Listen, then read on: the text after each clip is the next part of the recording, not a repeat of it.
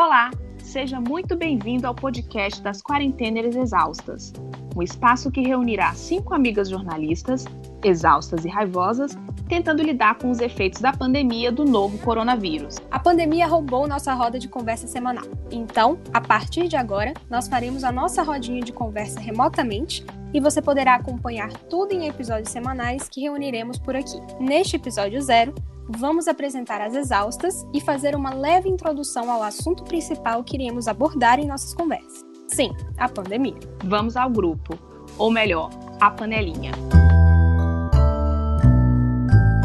Eu sou Tatiane Alves, Tati, assessora política, filha, esposa, quarentenando há já não sei mais quantos dias com meu marido e o trabalho dele, exausta.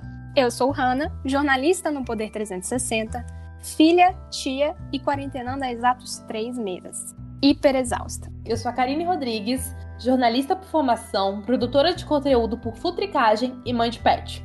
Eu faço parte do grupo de, das 10 pessoas no país que ainda estão em isolamento social.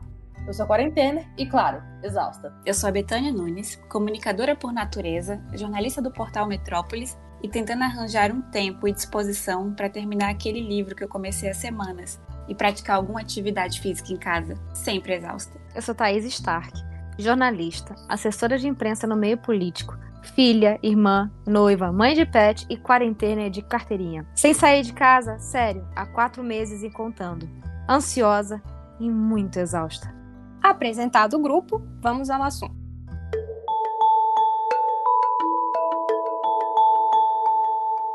Iniciar essa nossa conversa, vamos falar sobre uma exaustão que tem atingido a todas nós: a exaustão mental.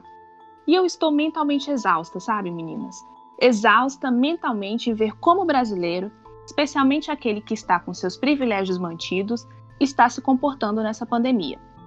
É irracional, é surreal, é só mais uma prova de quão descolados nós estamos da realidade.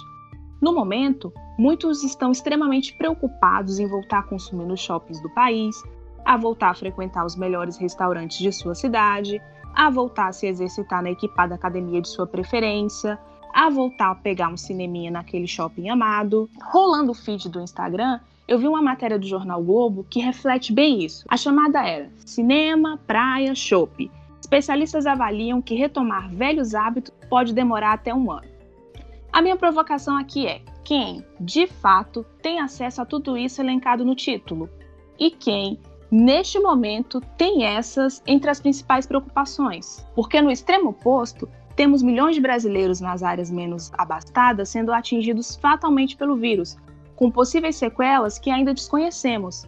Milhões de brasileiros que não possuem saneamento básico, milhões de brasileiros que não possuem plano de saúde, milhões de brasileiros que não têm acesso a um computador ou celular e à internet, logo seus filhos não podem estudar remotamente e estão sendo absurdamente prejudicados, milhões de brasileiros que perderam suas rendas e não conseguiram sequer acesso ao auxílio emergencial do governo.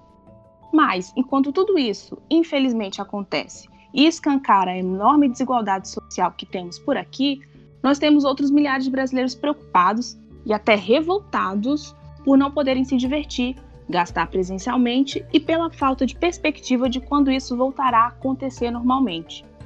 Hannah, assim, é só um pesadelo ou estamos mesmo tendo que lidar com tudo isso em 2020? Estamos sim, Tati. Tirando o fato de que a quarentena é algo imposto para toda a sociedade, parte dela não tem a opção de se isolar. É obrigada e desde o início foi a sair de casa todos os dias para buscar o seu meio de sobrevivência. Daí eu puxo. Aos que têm a possibilidade de ficar em casa e se preocupar com o próximo, por que não fazem? Em abril, o Brasil tinha um dos piores indicadores de distanciamento social da América Latina, segundo o Google. Além disso, o deslocamento para mercados e farmácias também era mais alto aqui. A conclusão disso não assusta ninguém. Somos também o país que tem maior número de casos na região. Na proporção para milhão de habitantes na América do Sul, estamos em segundo, atrás apenas do Peru. Acho que falta não só um senso de realidade comum, mas também a preocupação com o outro. O que preocupa hoje o brasileiro não são as mais de mil mortes registradas diariamente. É quando o próximo setor do comércio será liberado a abrir as portas. Já não choca a quantidade de pessoas que morrem pela negligência de tantos. É sim, de fato, Tati, um pesadelo. É isso. Vamos então dar uma aliviada? Vamos de dicas? Bora!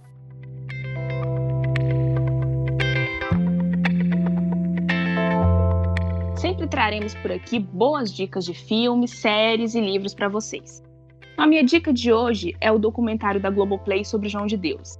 A série mostra o desdobramento do programa do Bial, que desmascarou João de Deus para o Brasil e para o mundo. Bastidores daquele fatídico programa. Quem ainda não viu, veja. O meu resumo é um tapa na cara de quem acha que jornalismo não serve para nada. Minha sugestão é o filme Spotlight Segredos Revelados. Essa produção fala sobre uma equipe de jornalistas do jornal norte-americano Boston Globe que apuram casos de abuso infantil cometidos por padres católicos. É realmente uma produção incrível, não só para entender melhor do mundo do jornalismo investigativo, mas por se basear em uma história real. E esse foi o episódio zero do Quarentenas Exaustas. No próximo episódio, vamos continuar falando da pandemia, claro. Mas vamos trazer mais gente para o debate, além das nossas exaustas Betânia, Karine e Thaís. Até, Até lá. lá.